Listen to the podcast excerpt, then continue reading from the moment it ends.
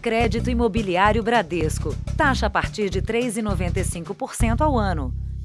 Olá, boa noite. Boa noite. A cada 18 minutos, uma moto é roubada ou furtada no estado de São Paulo.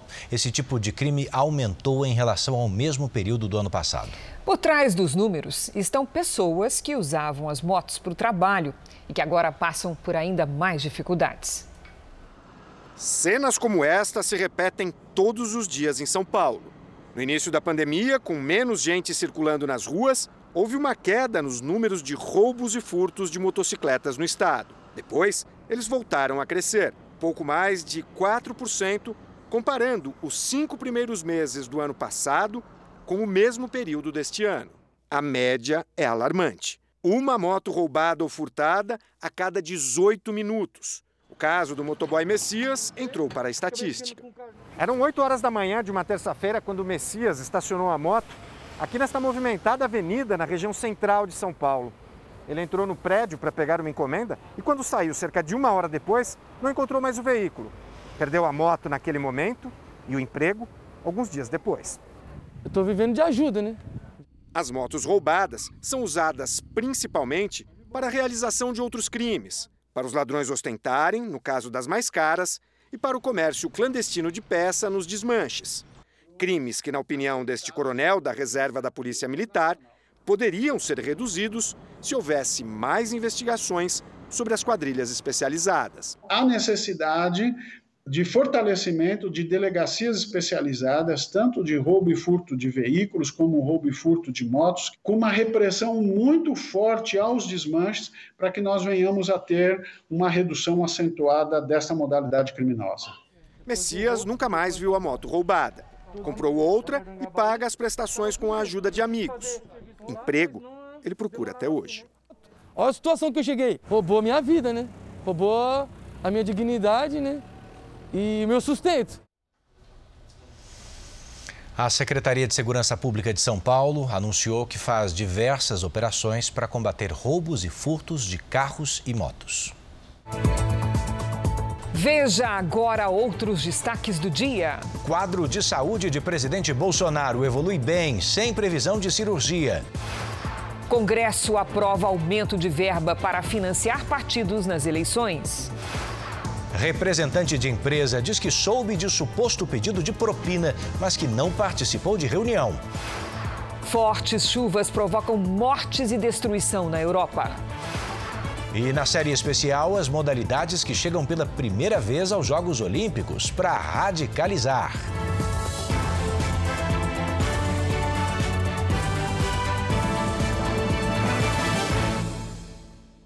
Oferecimento crédito imobiliário Bradesco. Taxa a partir de 3,95% ao ano.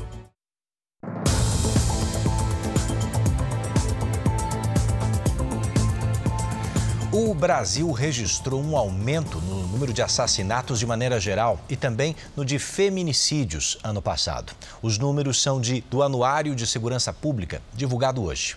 Em 2020, uma mulher foi morta a cada sete horas. E a situação alarmante continua este ano. Hoje mesmo, essa história se repetiu no litoral de São Paulo. Os vizinhos ouviram os gritos, mas nem deu tempo de chamar a polícia. A mãe e duas filhas adolescentes, uma de 15 e outra de 13 anos, foram mortas pelo padrasto, que conseguiu deixar o local de bicicleta. Ele é o autor de um crime hediondo, né? Vitimou três mulheres uma delas a sua atual companheira, duas adolescentes e, por sorte, uma criança conseguiu escapar do cerco desse criminoso. Ela não corre risco de morte. Fernanda teve medo que as agressões que sofria do ex-companheiro também terminassem assim, em tragédia. Começaram com, começaram com ofensas, né? Depois disso partiu para arremesso de objetos. Depois, por fim, a violência física mesmo.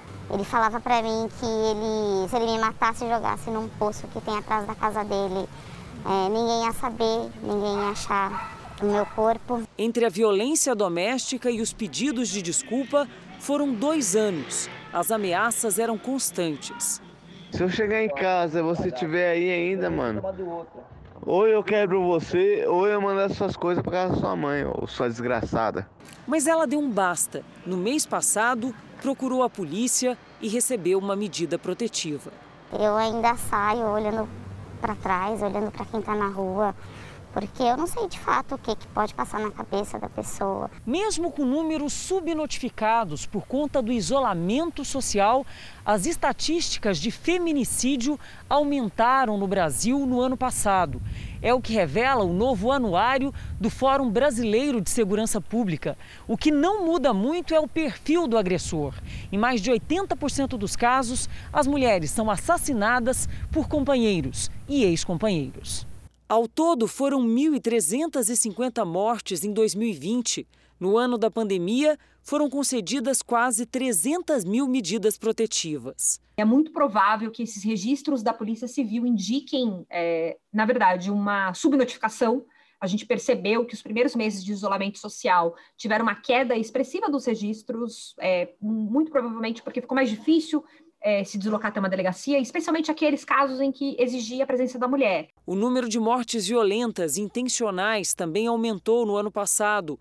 Foram mais de 50 mil assassinatos, ou seja, um a cada 10 minutos. O número de mortes cometidas por policiais também subiu no ano passado. Foram 6,4 mil, maior número de toda a série histórica.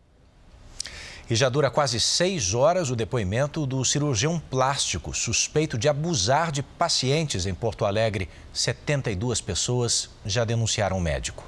O cirurgião plástico Klaus Witz Brodbeck chegou na delegacia às duas da tarde. A polícia, ele negou as acusações. Nós ouvimos as vítimas, estamos ouvindo as testemunhas, estamos neste momento ouvindo o, o médico, né, a quem foi oportunizada a vista do inquérito através do seu advogado. Né, ele deve retornar aqui para um novo depoimento, porque são muitas ocorrências que estão chegando e ele será ouvido com relação a esses procedimentos. Até agora, 72 vítimas já procuraram a polícia para relatar o comportamento do médico. A conduta do profissional também está sendo avaliada pelo Conselho Regional de Medicina do Rio Grande do Sul. As denúncias de que o médico cometeu abusos sexuais contra as pacientes começaram a ser investigadas no início do ano. Um dos procedimentos foi o silicone e o outro foi uma rinoplastia. E ela já ficou com um pouco de receio. E aí, no pós-operatório, dois dias depois da cirurgia, lá pelo dia 8 de agosto de 2015, que ela sofreu os abusos aí mesmo, descarados, assim, dentro do consultório dele. Klaus Brodbeck tem mais de 30 anos de carreira. A defesa dele não quis se manifestar. O governador de São Paulo, João Dória, foi diagnosticado com a Covid-19 pela segunda vez. Ele descobriu que estava infectado num exame de rotina. Dória já tomou as duas doses da vacina contra a doença e alertou para a importância da imunização. O governador confirmou o resultado do exame nas redes sociais e se disse bem disposto. Destacou que a vacinação previne a forma grave da doença. Dória desmarcou todos os compromissos presenciais da agenda e vai trabalhar de casa. As duas maiores cidades do Brasil já possuem transmissão comunitária da variante Delta do coronavírus, de origem indiana. Isso quer dizer que o vírus circula mesmo entre as pessoas que não estiveram fora do país. A variante que preocupa o mundo nas ruas do Rio de Janeiro. As outras variantes já davam medo, imagina essa então, né? Dois casos de transmissão local da variante Delta foram registrados na cidade do Rio. Um deles na ilha de Paquetá, onde todos os moradores foram vacinados há quase um mês. São dois homens de 27 e 30 anos que não viajaram para fora do Brasil e não transmitem mais a doença.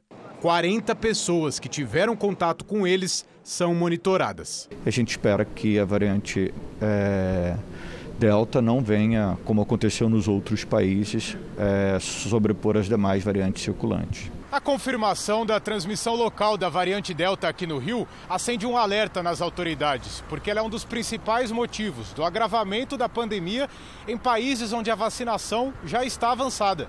Os estudos da Organização Mundial da Saúde apontam que a cepa indiana seja até 60% mais transmissível do que as outras registradas até agora. Ao todo, sete estados brasileiros já confirmaram casos da cepa indiana. No Rio Grande do Sul, dois pacientes são monitorados. Em São Paulo, a Secretaria de Saúde também já fala em transmissão comunitária na capital. A boa notícia é que as vacinas disponíveis no Brasil também oferecem proteção contra a nova variante. Dora já garantiu as duas doses, mas sabe que precisa continuar se cuidando. Eu me cuido, uso máscara, o álcool gel. Na tarde de hoje, dois novos casos da variante Delta foram confirmados no interior do estado de São Paulo.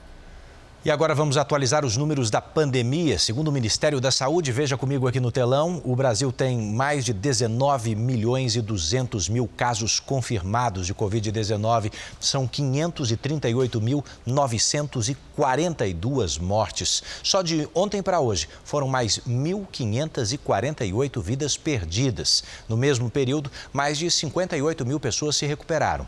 No total, nós já temos mais de 17 milhões e 900 mil brasileiros recuperados e 806 mil que seguem em acompanhamento.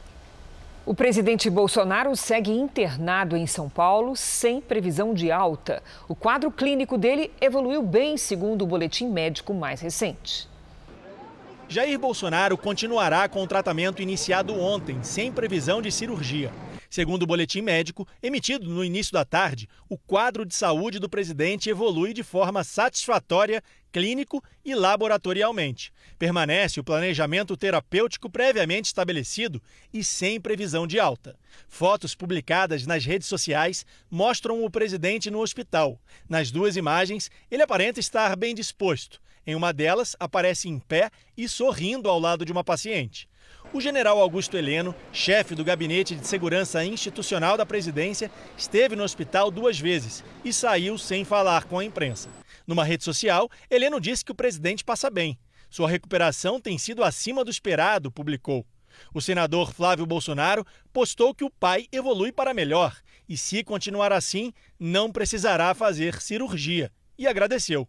Também numa rede social, outro filho, Eduardo, publicou um vídeo sobre o estado de saúde do pai. Há uma possibilidade de cirurgia, mas também há uma esperança de que essa dobra, essa aderência, ela se desfaça naturalmente. Os médicos estão a todo momento fazendo essa, essa avaliação se faz uma cirurgia ou se deixa mais um tempinho para ver se consegue resolver, resolver naturalmente. O ministro da Saúde, Marcelo Queiroga, conversou com o presidente e negou que ele tenha falado em se licenciar do cargo. Não falou comigo sobre esse assunto, mas o presidente está bem e ele logo estará de volta aqui conosco em Brasília. Jair Bolsonaro aguarda os resultados dos exames para saber a gravidade da obstrução intestinal diagnosticada essa semana. Mas a equipe médica que acompanha o presidente já anunciou que ele vai receber um tratamento conservador, sem a necessidade de cirurgia emergencial. Especialistas ouvidos pelo Jornal da Record dizem que cirurgia não garante a solução definitiva para o problema e, por isso, o tratamento clínico pode ser uma alternativa importante. O médico fala apenas em tese, já que não é responsável por tratar o presidente. Quando acontece a obstrução, a gente tem dois caminhos: o caminho clínico e o caminho cirúrgico. Há muitos anos atrás, obstrução era igual cirurgia. A gente operava o paciente, soltava aquilo que estava preso e vida tocava em frente. O grande, a grande situação é o seguinte: não existe garantia de que a cirurgia não vá produzir uma nova abrida, uma nova aderência, e ele não vai fazer, o paciente não vai fazer depois de um tempo uma nova obstrução partiu-se por tratamento clínico. A obstrução intestinal seria uma consequência das cirurgias abdominais feitas no presidente depois da facada que levou em 2018, durante a campanha eleitoral. Os procedimentos podem aumentar a aderência e fazer as alças do intestino grudarem.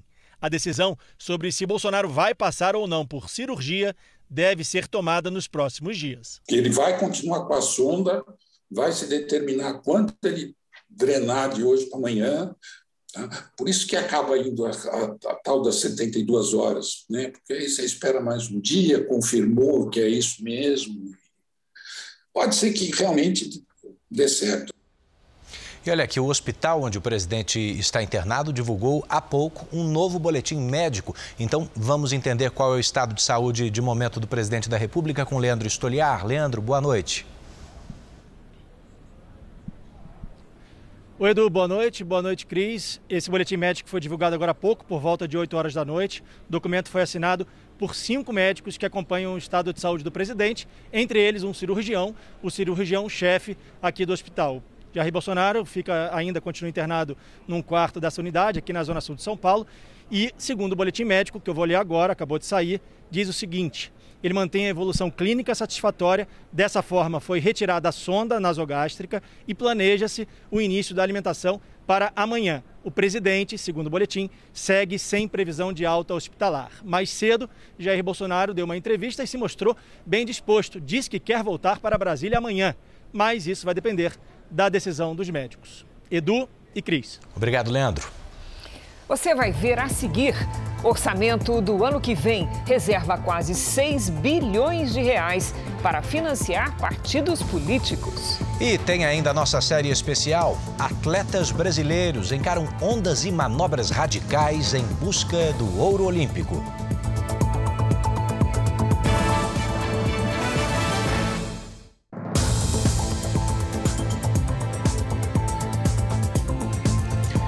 O Congresso Nacional aprovou hoje a Lei de Diretrizes Orçamentárias, que define como será o orçamento do governo federal para o ano que vem. Um dos destaques foi o polêmico aumento do fundo eleitoral, que permitirá a distribuição de quase 6 bilhões de reais para o financiamento das próximas eleições. A proposta de orçamento para o ano que vem foi aprovada em um único dia na Comissão Mista de Orçamento e depois pelo Congresso Nacional em votações separadas na Câmara e no Senado. Todos os destaques que são as propostas para modificar o texto acabaram rejeitadas. A Lei de Diretrizes Orçamentárias, que é uma prévia do orçamento, define como serão as despesas do governo no ano que vem. A previsão é de que o salário mínimo seja de R$ 1.147.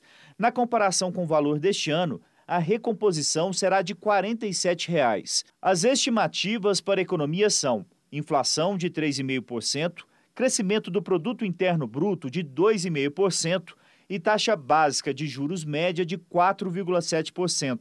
Pelos cálculos, o país deve fechar mais um ano no vermelho, com déficit de 170 bilhões de reais. O relator da LDO, deputado Juscelino Filho, afirmou considerar os números conservadores diante do atual momento da economia. Caso as previsões de crescimento se confirmem, o governo poderá enviar mais adiante um projeto para ajustar a previsão do orçamento. O grande destaque da votação de hoje ficou por conta do fundo eleitoral. Deputados e senadores aprovaram a destinação de quase 6 bilhões de reais de recursos públicos para financiar as eleições do ano que vem, quando serão escolhidos presidente, governadores, deputados e senadores. O valor chama a atenção porque quase triplica os 2 bilhões gastos no ano passado na definição de prefeitos e vereadores. O novo fundão foi definido em acordo entre os partidos. Mesmo assim, alguns parlamentares reclamaram dos gastos. No meio da pandemia, enquanto tem gente morrendo por falta de tratamento, por falta de condições, o Congresso Nacional prefere, a toque de caixa, aumentar o dinheiro para campanhas políticas no ano que vem. Inadmissível, absurdo. A fonte desse fundo, como foi em 2020, ficou nos recursos das emendas de bancada impositiva. Alteramos apenas a vinculação Antes ele tratava de um percentual dessas emendas para chegar ao seu valor. E agora o valor do fundo vai chegar baseado no percentual do que será o orçamento da Justiça Eleitoral. A LDO segue agora para a sanção do presidente Jair Bolsonaro e abre espaço para que o Congresso entre em recesso a partir da semana que vem. O número de mortos na onda de violência que tomou conta da África do Sul subiu para 117. Bom, estes são protestos que vêm na esteira de uma grave crise econômica que você tem acompanhado por aqui e agravada pelas restrições impostas pela pandemia. Na cidade de Durban, saques e incêndios. As imagens aéreas mostram o que sobrou de armazéns invadidos e incendiados. A 200 quilômetros dali, comerciantes jogam óleo no chão para tentar evitar que as lojas sejam saqueadas. Essas imagens flagram um policial fardado entre os saqueadores. Em Joanesburgo, o dia foi de contabilizar prejuízos. Voluntários ajudaram os lojistas a limpar o que sobrou das lojas. 10 mil homens do Exército já estão nas ruas do país. E o governo promete aumentar o efetivo com mais 15 mil militares. Mais de 2.200 pessoas foram detidas. Os protestos começaram com a prisão do ex-presidente Jacob Zuma, acusado de corrupção, mas em seguida revelaram uma insatisfação popular latente no país. E a situação se agravou com a pandemia e com as restrições trazidas por ela. Depois de uma onda de protestos em Havana, o governo de Cuba anunciou as primeiras concessões à população e liberou até o final do ano a entrada de itens de necessidade básica sem o pagamento de taxas. No subúrbio da capital Havana, o Aldo pede por liberdade. Precisamos de remédios e comida, diz. Queremos medicamento, queremos alimento. Pelo quinto dia consecutivo, ele se juntou a milhares de cubanos para protestar contra a escassez de produtos básicos, o desemprego e as restrições impostas pelo governo. Este outro cubano mostra que a ilha segue sem sinal de internet que foi censurada na tentativa de impedir que a população organize mais manifestações nas redes sociais. Segundo o presidente Miguel Dias-Canel, os protestos são orquestrados por contra-revolucionários financiados pelos Estados Unidos, que ele acusa de manipular a crise econômica da ilha através dos embargos comerciais. Na tentativa de acalmar as tensões diante da crise, o governo cubano anunciou a suspensão das restrições alfandegárias para os viajantes que quiserem levar legalmente medicamentos, alimentos e outros itens de necessidade básica até a ilha. A notícia fez a Guarda Costeira Americana aumentar a fiscalização no mar na intenção de impedir que os americanos de origem cubana se arrisquem ao tentar levar os suprimentos de barco até o país. Você vai ver a seguir o combate aos produtos falsificados nos grandes centros comerciais. E na série especial, a habilidade brasileira invade pistas e o mar do Japão para fazer história nos Jogos Olímpicos.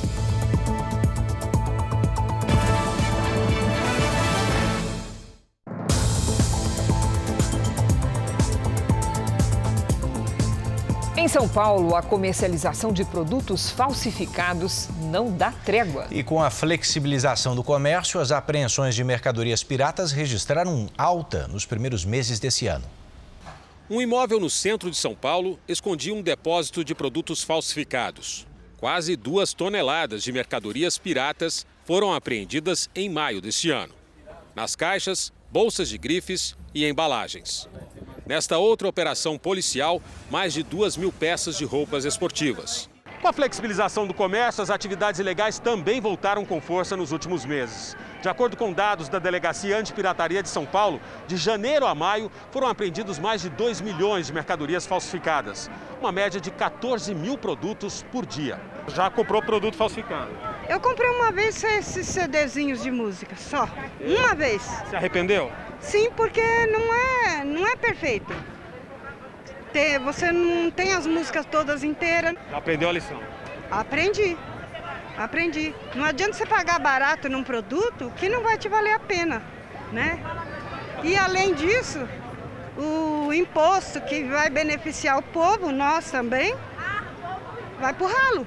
O delegado titular da Delegacia Antipirataria de São Paulo afirma que o trabalho de investigação é contínuo, mas interromper a indústria da pirataria é um desafio. Vendo esse tipo, a procura por esses produtos que são piratas, então isso fomenta com que haja e continue havendo a pirataria, bem como a produção e até mesmo a comercialização desses produtos piratas. Se não tivesse a procura por esse tipo de produtos, nós não teríamos então uma comercialização tão efetiva. No ano passado, mesmo com as medidas de restrições por causa da pandemia, o Brasil perdeu 287 bilhões de reais para o mercado ilegal. Desse montante, mais de 90 bilhões em impostos deixaram de ser arrecadados. A greve dos ferroviários em São Paulo foi encerrada após uma reunião durante a tarde. A paralisação afetou milhares de passageiros pela manhã. Houve tumulto em algumas estações. O pessoal quebrando a estação. Um grupo tentou invadir a estação de Francisco Morato, na Grande São Paulo. O local teve que ser fechado pela Polícia Militar. Testemunhas disseram que, na confusão, uma mulher foi ferida no olho por um segurança da Companhia de Trens Metropolitanos. A CPTM anunciou que está apurando o incidente. Na estação Grajaú, zona sul da capital paulista, passageiros sem transporte bloquearam a saída dos ônibus no terminal e interditaram uma avenida da região. Quem precisou dos ônibus teve que enfrentar longas filas e disputar um lugar no coletivo lotado. Os ferroviários exigem reajuste salarial de 6,22%.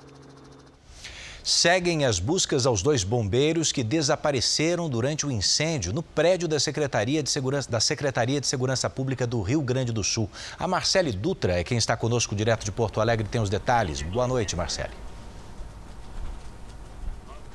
Boa noite, Cristina. Edu, o tenente Deroci de Almeida da Costa, com 22 anos de serviço, e o sargento Lúcio Ubirajara Munhoz, com 31 anos de corporação, atuavam no combate às chamas no prédio. E eles foram vistos pela última vez antes do primeiro desabamento. Durante todo o dia de hoje, equipes dos bombeiros se revezaram para fazer o rescaldo do fogo. E após quase 12 horas combatendo o incêndio, os bombeiros conseguiram retirar os escombros e entrar no que restou da estrutura. O incêndio nas instalações da Secretaria de Segurança Pública Gaúcha começou na noite de ontem por volta das 10 horas. Os primeiros focos foram registrados no quarto andar, mas logo em seguida essas chamas tomaram conta de todo o prédio, como a gente mostra na reportagem. Quando amanheceu, foi possível ter uma ideia do estrago. Os 12 andares do prédio foram completamente destruídos. Além dos dois agentes do Corpo de Bombeiros desaparecidos, mais de 50 homens da corporação ajudaram no combate às chamas. Só depois de verificadas as condições do local e a estabilidade da estrutura, foi possível ter acesso. É um prédio uh, antigo, um prédio que certamente tem uma carga de incêndio muito grande. Né? E todo prédio com essas características, divisórias combustíveis, enfim, que tem uma carga de incêndio, né, é, a, a propagação ela se torna muito fácil. Os primeiros desabamentos aconteceram na parte central, onde funcionavam a Secretaria da Administração Penitenciária, o Instituto Geral de Perícias e o Detran, além da central telefônica da Polícia Civil.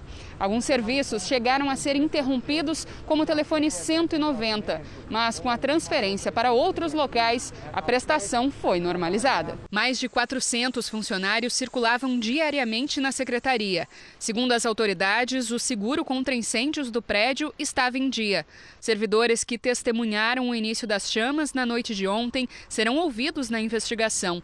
O vice-governador, que também é secretário de Segurança Pública do Estado, já pediu instauração de inquérito policial para apurar as circunstâncias da tragédia. A nossa ideia inicial é o quanto antes possível Claro, a perícia que vai nos dizer isso, quando é que pode fazer, a investigação da Polícia Civil vai nos dizer, e a própria sindicância administrativa que eu instaurei na manhã de hoje vai nos dizer. Mas é a demolição total daquela estrutura. O trânsito no entorno do prédio, que fica em uma das principais vias de saída de Porto Alegre, chegou a ser bloqueado, mas foi liberado durante a tarde. O DJ Ives, que segue preso em Fortaleza após agredir a mulher, vai passar amanhã por uma audiência de custódia para definir se ele pode ser libertado. Ives passou a noite nesta delegacia de Fortaleza. Ele passou por exame de corpo de delito e prestou depoimento, mas decidiu ficar calado. O cantor divide uma cela com outros dois homens, também acusados de violência doméstica. O advogado diz que o cliente está emocionalmente abalado. Por tudo que aconteceu, a sua imagem, as pessoas, a sua vida social, a sua família, está bastante vamos dizer, arrependido. Ives foi denunciado pela esposa, vítima de sucessivas agressões. Vídeos gravados no apartamento do casal mostram o músico dando socos, chutes e empurrões em Pamela Holanda. Algumas brigas aconteceram na frente da filha e de outras duas pessoas. Segundo o delegado, as cenas motivaram o pedido de prisão. O fundamento do pedido é a garantia da ordem pública, né? Muito fundada também na periculosidade dele. Essas agressões começaram muito antes daqueles vídeos, né? Então era uma rotina que demonstra a predisposição dele para reiterar em práticas delituosas. Amanhã, DJ Ives passa por audiência de custódia para definir se ele permanece preso. A defesa entrou com um pedido de liberdade. Os advogados alegam que não há motivo para a prisão e que Ives pode cumprir medidas cautelares, como o uso de tornozeleira eletrônica, por exemplo. Primário, bons antecedentes, tem um endereço fixo, já tinha se apresentado. A defesa vê que não se faz necessária a manutenção dessa prisão. E olha aqui, o Brasil registrou no último mês uma diminuição importante de mortes entre pacientes internados com Covid-19. Em São Paulo, esse número caiu quase pela metade. Ribeirão Pires, na Grande São Paulo, viveu o pior da Covid em março e abril. No município, 40 pessoas morreram aguardando vaga na UTI. Agora, o cenário é outro. Em março, foram 44 mortes e quase 7 mil vacinados. Em junho, morreram 17 e mais de 25 mil já tinham recebido a primeira dose. O hospital de campanha de Ribeirão Pires foi aberto no início da pandemia e nunca fechou. Em março desse ano, 100% dos leitos estavam ocupados. Quatro meses depois, a gente vê isso aqui, ó, equipamentos encostados. E essa ala toda aqui, ó, vazia. Isso porque dos 38 leitos de enfermagem e UTI, somente um terço tem pacientes. Ribeirão Pires é só um exemplo do que ocorre no estado. Em março, pior mês da pandemia, São Paulo registrou mais de 23 mil mortes, que correspondiam a 35% dos pacientes internados. Em junho, foram mais de 7 mil mortos pela Covid e a taxa de letalidade caiu para 19% entre os pacientes em tratamento nos hospitais. A queda no número de mortes entre os internados foi de 46%. Então, grande parte desse resultado se deve à cobertura vacinal que se priorizou nesse planejamento estratégico vacinar exatamente quem morria mais idoso e pessoas com comorbidades. Tarciso, que ficou oito dias internado, foi vacinado com a primeira dose e não quer dar nova chance ao vírus. Como eu já tive a Covid, por mais que eu esteja um pouco mais aliviado, né, é, agradecendo né, a questão da vacina, eu tomo todos os cuidados, não tem como. Chegou hoje ao Brasil um lote com mais de um milhão de doses de vacina do consórcio COVAX Facility. Vamos ao vivo a Brasília com o repórter Clébio Cavagnoli, que tem as informações. Boa noite, Clébio. Boa noite, Cris, a você, o Edu e a todos. O lote chegou essa tarde no Aeroporto Internacional de São Paulo, em Guarulhos. São 1 milhão e 36 mil doses da vacina AstraZeneca Oxford. O lote faz parte do consórcio internacional COVAX Facility, que prevê ainda mais 2 milhões de doses nos próximos dias. O Ministério da Saúde está distribuindo outros 4 milhões de doses da AstraZeneca, que chegaram ao país na semana passada para os estados e também Distrito Federal. Aqui em Brasília, o ministro da Saúde, Marcelo Queiroga, e a ministra da Secretaria de Governo da Presidência da República, Flávia Arruda, acompanharam agora há pouco a chegada de vacinas contra a Covid. O avião pousou há pouco, inclusive aqui, trazendo 62 mil doses do mesmo imunizante. O ministro Marcelo Queiroga tem dito que pretende imunizar metade da população com mais de 18 anos, isso com as duas doses até o mês de setembro. Volto com vocês, Cris e Edu. Obrigada pelas informações, Clébio. Vamos ver agora como é que está o andamento da vacinação em todo o país. Somadas as aplicações da primeira e da segunda doses, mais de 1 milhão 596 mil pessoas receberam a vacina contra o coronavírus nas últimas 24 horas. Hoje, o Brasil tem mais de 87 milhões 147 mil vacinados com a primeira dose e passam de 32 milhões 712 mil as pessoas que completaram a imunização, 15,45% da população tomaram as duas doses. No Espírito Santo, mais de 1 milhão e 802 mil é, habitantes tomaram a primeira dose contra a Covid-19. Isso representa mais de 44% dos capixabas.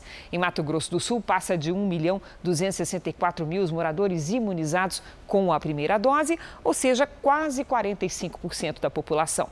Vamos a Rio Grande do Sul, porque mais de 5 milhões 509 mil gaúchos estão imunizados com a primeira dose equivale a 48,23% dos moradores. E em São Paulo, passam de 22 milhões 389 mil as pessoas que receberam pelo menos a primeira dose da vacina, ou seja, 48,37% dos paulistas. No nosso portal r7.com tem tudo lá. Você pode acompanhar a situação de todos os estados no mapa interativo. Vamos agora com a opinião do Augusto Nunes. Boa noite, Augusto. Boa noite, Cris. Boa noite, Edu. Boa noite a você que nos acompanha. Nesta quinta-feira, pelo vigésimo dia consecutivo, foram registradas quedas tanto na média móvel de óbitos quanto nos casos de infecção decorrentes da Covid-19.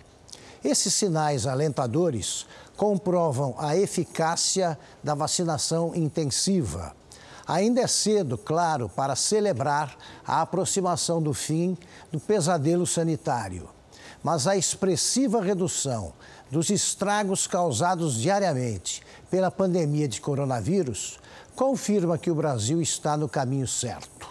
As vacinas funcionam, portanto, é preciso ampliar a quantidade de brasileiros que acreditam na necessidade das medidas de distanciamento social é preciso expandir o uso de máscaras e, ao menos, diminuir sensivelmente o volume de aglomerações. E é preciso manter o ritmo da imunização acima de 2 milhões de doses por dia.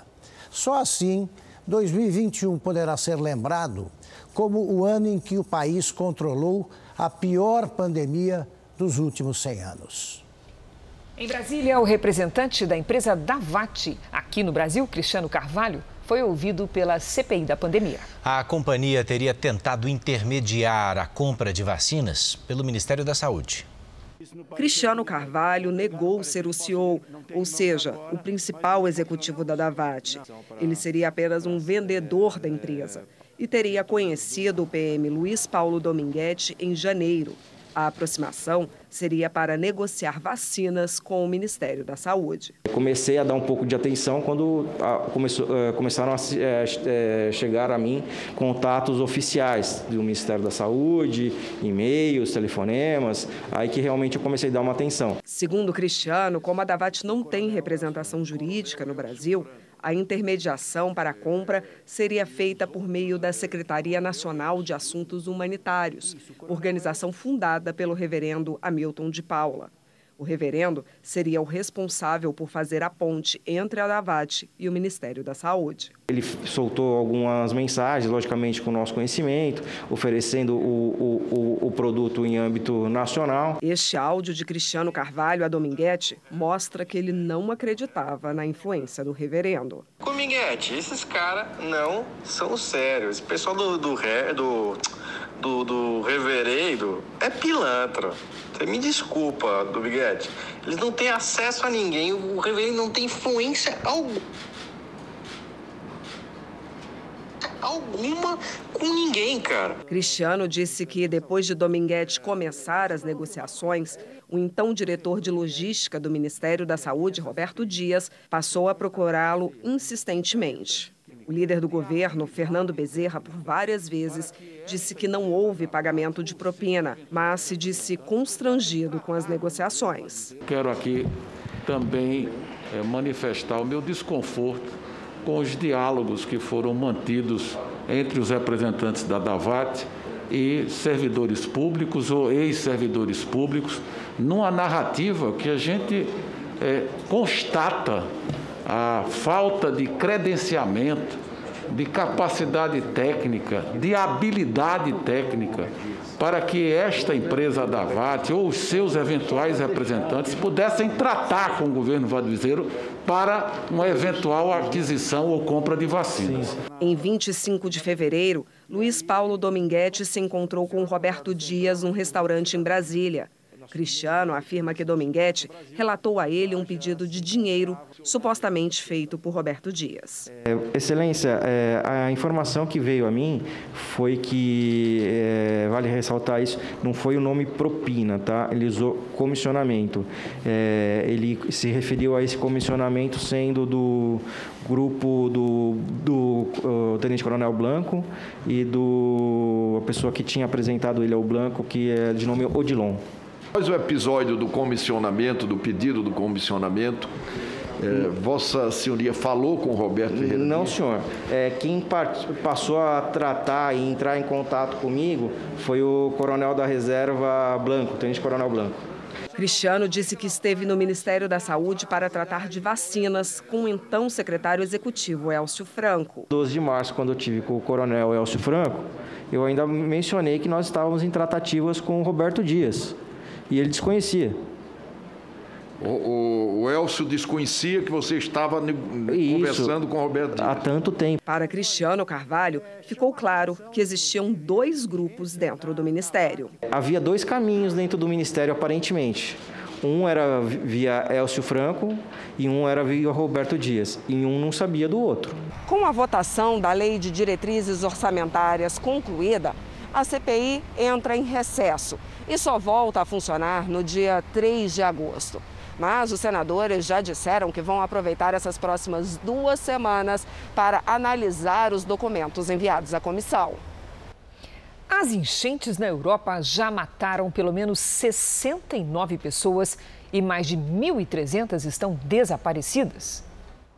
Na Alemanha, onde está o maior número de mortes, a força da água arrastou casas e deixou carros empilhados. Os temporais também provocaram estragos na França, Bélgica e Holanda. Segundo o sistema de meteorologia, a chuva que atinge a região não tem precedentes e fez com que muitos rios transbordassem. Autoridades alertam para a possibilidade do rompimento de represas. Aqui no Brasil, a chuva se espalha pela região sul e chega às cidades de Santa Catarina e do Paraná, que não, onde não chovia há mais de um mês. A Lidiane Sayuri é que vai conversar com a gente sobre o tempo nessa sexta-feira. Boa noite, Lid. Como é que vai ser a nossa sexta? Vamos lá, Cris. Boa noite para você, para Edu, para você aí do outro lado. Olha, com mais chuva na região sul. Nesta sexta-feira, a frente fria avança pela costa do sudeste e provoca muita chuva no Paraná, com risco de temporais isolados e ventania de 60 km por hora entre o Paraná e o sul de São Paulo. Mais cedo, no litoral paulista, nem parecia inverno. A população de Santos procurou um refresco na praia com calor de 33 graus. Mas esse cenário muda agora na madrugada. Volta a chover em Mato Grosso do Sul, outro estado que sofre com a estiagem. Previsão de temporais no Amapá e em Roraima. Chove de forma moderada no litoral do Nordeste. E em grande parte do Centro-Oeste, a umidade do ar fica abaixo dos 20% amanhã. Em Curitiba, dia chuvoso, com máxima de 16 graus. Faz até 32 em Goiânia, 28 no Rio de Janeiro e 27 em Salvador. Em São Paulo, preparem-se para a montanha russa de temperaturas. Sexta-feira nublada, com 22 graus. 23, melhor dizendo. No sábado faz 25 e aí no domingo cai de novo, 20 graus. E que montanha russa, dona Lid. Bom, o Tempo Delivery está no ar, está a caminho sabe de onde? Buritis, Rondônia. Pedido da Dani. Vamos lá. Oi, Daniele. Dias bem quentes aí em Buritis, com máxima de 34 graus. Nada de chuva nesta sexta-feira e por isso a umidade do ar cai bastante. No sábado, as nuvens aumentam e deve chover à noite. No domingo, faz 32 graus, com chance de chuva à tarde e à noite. Seguimos agora no delivery para Centro-Oeste, né? Jennifer, de Sinop, Mato Grosso. Vamos lá. Jennifer, haja saúde para aguentar a secura do ar. Nas horas mais quentes do dia, a umidade fica abaixo dos 20%, índice de deserto. Até domingo, máxima de 35 graus sem chuva. Participe do Tempo Delivery pelas redes sociais, mande sua mensagem com a hashtag você no JR. Até amanhã. Obrigada, Lid. Até amanhã, Lid. E olha aqui, desde que o governo federal reabriu a passagem de estrangeiros pela fronteira do Brasil com a Venezuela há 20 dias, o número de imigrantes na cidade de Pacaraima, em Roraima, disparou. Desde a flexibilização no fim do mês passado, aproximadamente 4.300 imigrantes e refugiados passaram pelos postos de identificação e triagem de Pacaraima. Os abrigos da Operação Acolhida, chefiada pelo Exército Brasileiro, têm capacidade para 1.700 pessoas. Quem chega relata uma vida cada vez mais difícil do lado venezuelano. Não há gasolina, não há água, não há gás. E não temos o mais importante, que são dólares para poder comprar e comer. Desde que o governo federal anunciou a abertura da fronteira brasileira, esta tem sido a rotina em Pacaraima. Cidade lotada, imigrantes aglomerados buscando comida, refúgio ou residência temporária. O detalhe é que eles ficam nas ruas aguardando esse atendimento. Em Venezuela não há nada, Venezuela está quebrado. O governo de Roraima diz estar buscando soluções para gerar renda para os imigrantes que vivem temporariamente nos abrigos. Também há um esforço na vacinação contra a Covid. Para o governo federal, a abertura da fronteira vai regularizar a situação dos imigrantes que estavam no país de forma clandestina. Os venezuelanos também têm contado com muita solidariedade como a desse grupo, que distribui comida. Estamos solicitando a ajuda das pessoas moradoras aqui em Pacaraima, brasileiros, venezolanos. Vamos agora ao Japão, porque subiu para 11 o número de infectados no hotel da delegação brasileira de judô. Quem tem as informações é a nossa correspondente Silvia Kikuchi. Bom dia para você, Silvia. Olá, Cris. Os novos infectados são familiares dos funcionários do hotel. Até o momento, nenhum brasileiro ficou doente.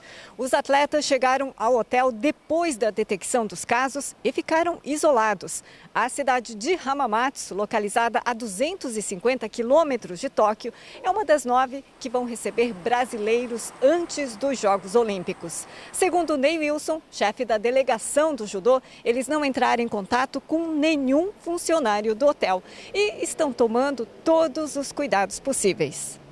Eu me sinto e acredito que todos lá se sentem dessa forma. A gente está fechado como se estivesse numa numa, numa jaula onde as pessoas ficam do lado de fora, tem um vidro e podem olhar de lá, mas ninguém tem acesso ao lugar que a gente está. Bom, os Jogos de Tóquio estão chegando e vão marcar o início de uma nova identidade das Olimpíadas. Esportes que já foram até alvo de preconceito estreiam no Japão. A expectativa é que o Brasil se dê bem com a novidade.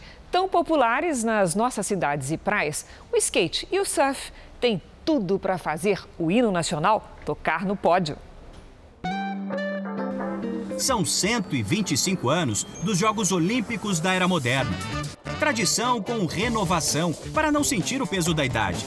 E no mais novo capítulo desta história, os esportes radicais vêm com tudo.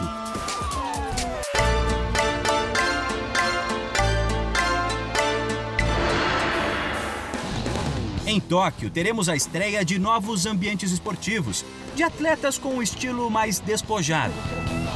Os esportes de ação prometem conquistar o mundo olímpico a partir deste ano. 339 medalhas de ouro vão estar em disputa em Tóquio. Quatro delas vão para o skate. O esporte praticado sobre uma pranchinha e quatro rodas se tornou modalidade olímpica. E o Brasil já tem mais praticantes do que os Estados Unidos, onde teria surgido o esporte. Até eu já tenho o meu aqui, ó. Mas há pouco mais de 30 anos, o skate aqui em São Paulo chegou a ser proibido. A medida foi tomada pelo prefeito Jânio Quadros em 1988, mas o esporte foi liberado, evoluiu, se profissionalizou. E agora, em 2021, pode fazer Pamela Rosa entrar para a história. Ela foi campeã mundial antes da pandemia e é a favorita na modalidade street. Pamela vai para Tóquio cheia de novidades para impressionar quem dá a nota. jurados estão ali com a gente todas as competições. Então ele gosta de ver coisas novas, né? E sempre tem ou manobra nova, ou meninas novas que andam muito. E o nível tá crescendo demais. Eu procuro sempre estar tá, cada competição evoluindo, cada competição tá com uma manobra diferente. E, e é isso que eles esperam da gente, né? Evolução. Pamela não está sozinha. Letícia Buffoni, que já foi campeã mundial três vezes, e Raíssa Leal, de 13 anos, também vão em busca da medalha. Outros nove skatistas do país garantiram vaga. Chance de ter um pódio completamente verde-amarelo. O surf também virou esporte olímpico. A onda de talento do Brasil neste esporte evoluiu tanto que levou nossos atletas a serem conhecidos por fazerem parte da chamada Tempestade Brasileira. Os surfistas brazucas elevaram os padrões do esporte e ampliaram a quantidade de manobras que há pouco tempo eram consideradas impossíveis. Estes atletas radicais já deram ao país três campeões mundiais. Dois deles, Gabriel Medina e Ítalo Ferreira, estarão em Tóquio. Acho que o surf é um esporte de ação muito intenso, né? E eu acho que a gente vai poder mostrar isso a gente já, já tem um público bem grande né, no circuito mundial. Né? A gente vê pelos números de, de visualizações e de telespectadores que acompanham o circuito mundial. Né? Na minha final contra o Gabriel o Pipe, a gente teve números absurdos. Né? E agora, com essa oportunidade das Olimpíadas, eu acho que uh, a gente só tem a ganhar com isso. A escalada completa a lista dos esportes radicais que debutam neste ano. Um olho nos esportes estreantes, outro nas modalidades mais tradicionais. O Japão pode ser a casa da primeira medalha do Brasil na prova em que, nas últimas três edições, reinou o jamaicano Usain Bolt. O homem mais veloz do Brasil na atualidade, Paulo André, coloca o sonho no papel para ler todo dia. Isso é o que me motiva e tem essa aqui, é, tipo, é, o foco é para eu levantar todos os dias e olhar para essa mensagem e, e continuar focado, né? O foco é voar baixo na pista do Estádio Olímpico em Tóquio, nos 100 metros rasos e no revezamento 4 por 100. Por mais que isso possa parecer loucura para alguém. Já taxaram a gente de maluco, de, de doido, que não, era, que não vai ser possível e tal, mas isso não abala a gente. É claro que que é diferente de falar de uma medalha no revezamento, né? Hoje, é óbvio, nosso foco é no revezamento, que é a nossa realidade no Brasil, a gente não pode fugir disso.